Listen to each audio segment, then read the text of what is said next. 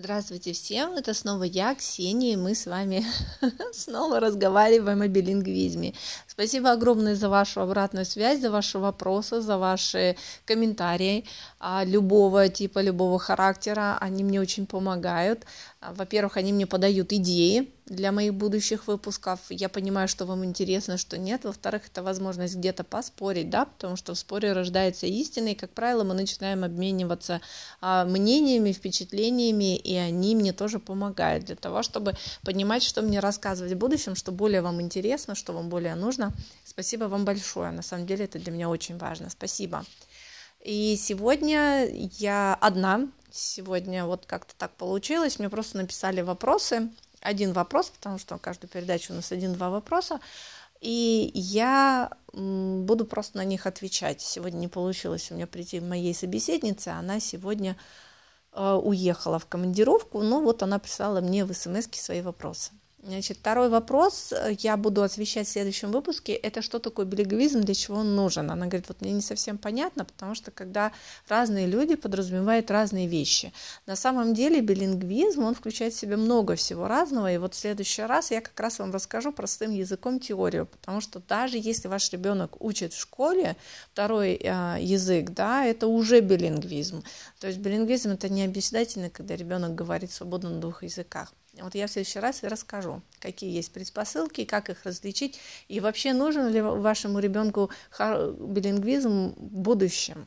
Потому что очень часто бывает, что бросают и потом расстраивают, вот я бросила, вот я не смогла. На самом деле, э, вы знаете, это очень хорошо, что ваш ребенок, у него есть такой опыт, потому что тем самым вы ему очень помогли. Ну, я тоже расскажу об этом в следующий раз. Вот такой получился небольшой анонсик, как и зачем и почему, и стоит ли этим заниматься в раннем возрасте. Сразу скажу, спойлер, стоит. А сейчас давайте я расскажу про свой первый месяц. Вот это следующий вопрос такой. А свой первый месяц и какие были трудности. Трудности не лексического у меня были плана, трудности у меня были такие, что я очень мало спала. Анна была в детстве очень беспокойным ребенком, и очень я первый месяц мало спала, и скажу честно, мне было не особо до всяких там изысков китайских и так далее. Но я все равно этим занималась, то есть что нужно делать, даже если вы очень устали, даже вы чувствуете, что, ой, боже мой, зачем я вообще в это, а, начну это со второго или с третьего месяца, и вообще зачем это заранее, в первый, вот пойдет она в годик, начнет она говорить, тогда я начну язык водить. Если у вас есть возможность это делать, не делайте так. А я сразу поняла, что, ну, если делать, то по максимуму. Поэтому я в первый месяц, э, даже адски уставая, я разговаривала с ней, разговаривала, ну тогда я отвечала за два языка, я разговаривала на русском, я разговаривала на английском. То есть там, когда, в те дни, когда русского было много, да, когда там Э, папа с ней нянчился, когда мои родители с ней нянчились, гости приходили, то, конечно же, русского я выводила меньше, я говорила только по-китайски. Ну и, соответственно, то есть я как-то вот все равно это варьировала.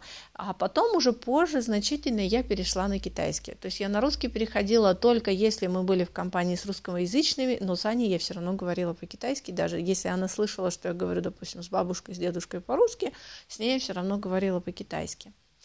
И а, первый месяц у нас было что, кормление, сон, да, все, помыться, все. Вроде как больше ничего особого ребенка нет, и у мамы, честно говоря, у меня тоже не было. И вы должны говорить такие фразы, как «Доброе утро», «Спокойной ночи, малыш», да, «Мамочка тебя любит», а, «Давай по... иди на ручки», что там, «Давай покупаемся». То есть такие фразы вы должны говорить по-китайски. И помните, что вы должны быть радио. Вот я была радио в те минуты, когда я могла говорить. я была радио, потому что я понимала, что ребенку китайский получить больше неоткуда, только от меня. И вся лексика, которую она, с которой она придет к первому году, да, с которой она потом заговорит, это то, что я сейчас ей дам.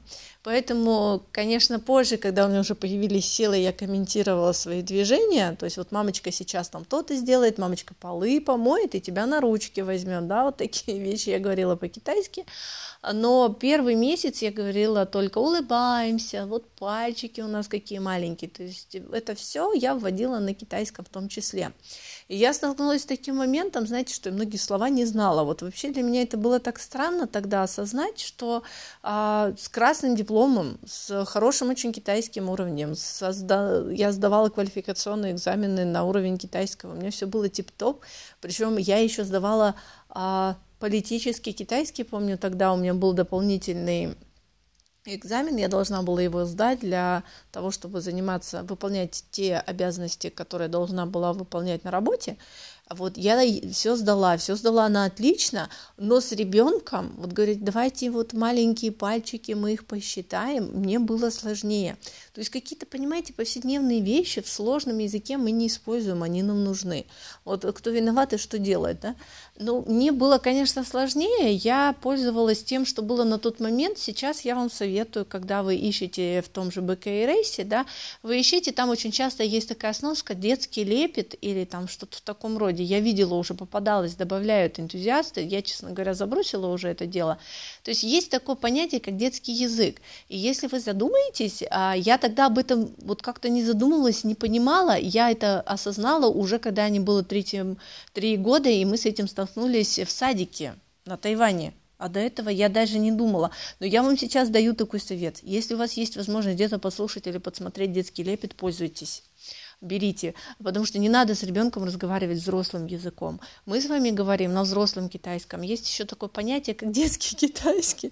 И если вы посмотрите, мы даже по-русски говорим, да, собачка, бибика, там, у, самолетик полетел, ой, смотри, какой котеночек, да, киса какая.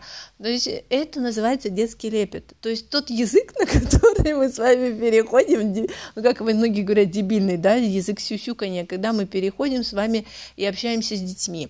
Говорят, говорите с детьми как взрослыми, не надо с ними говорить как взрослыми, говорите с ними как с детьми, и говорите на китайском тоже как с детьми, это нормально.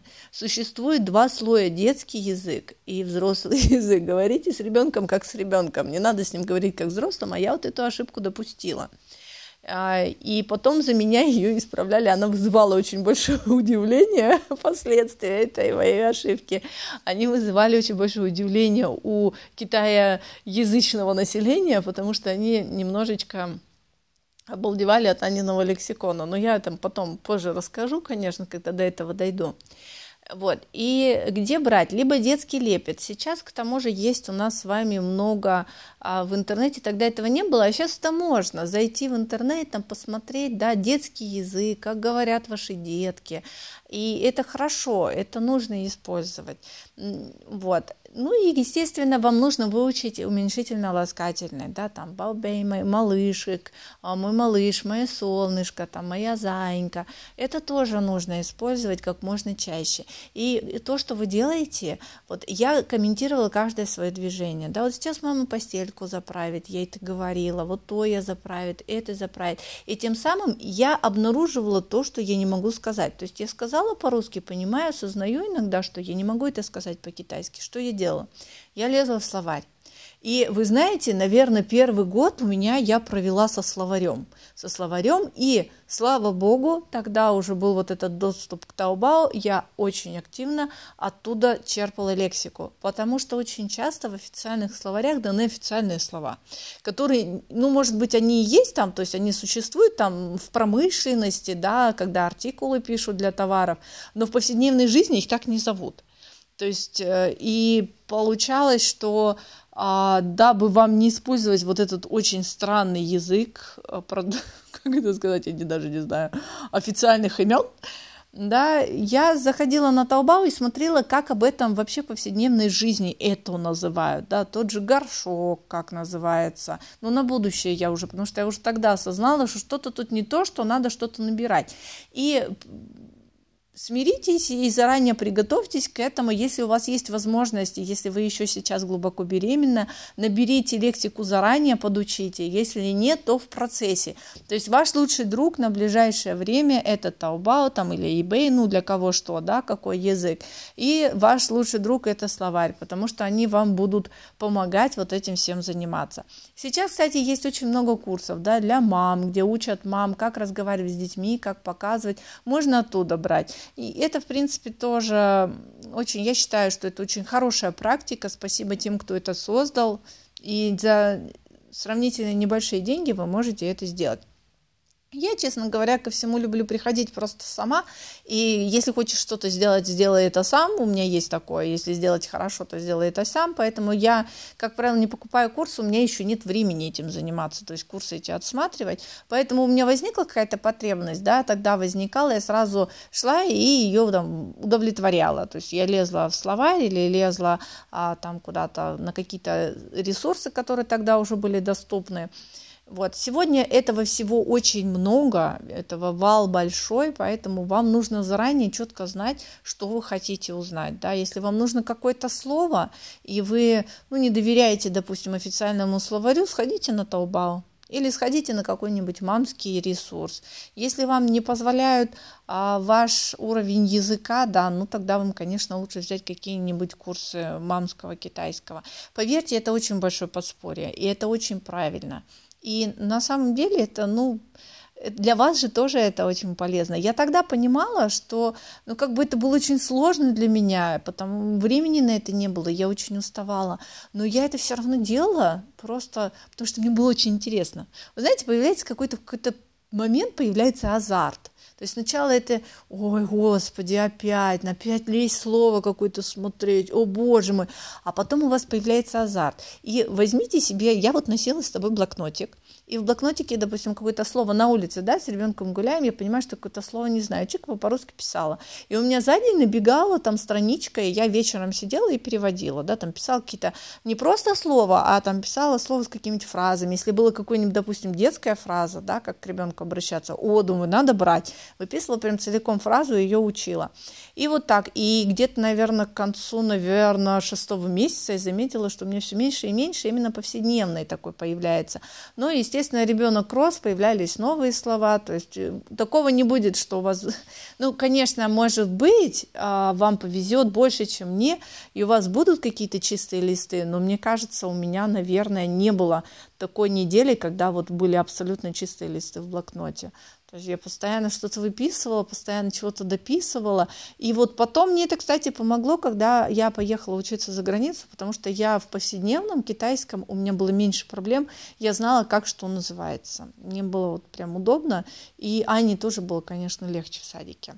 Вот сегодня очень много слов. Сегодня какие-то постоянно советы, советы. Я сегодня включила учительницу, простите. Я надеюсь, что сегодня было интересно. А в следующий раз мы с вами поговорим про билингвизм. А кто это? Это, зачем это. И большое вам спасибо за вашу поддержку. Я сейчас появилась много где, на каких ресурсах. А, переходите на тот ресурс, который вам удобен, и слушайте оттуда. Ну и, конечно же, жду вас снова на новых выпусках. Спасибо вам большое. Хорошего дня!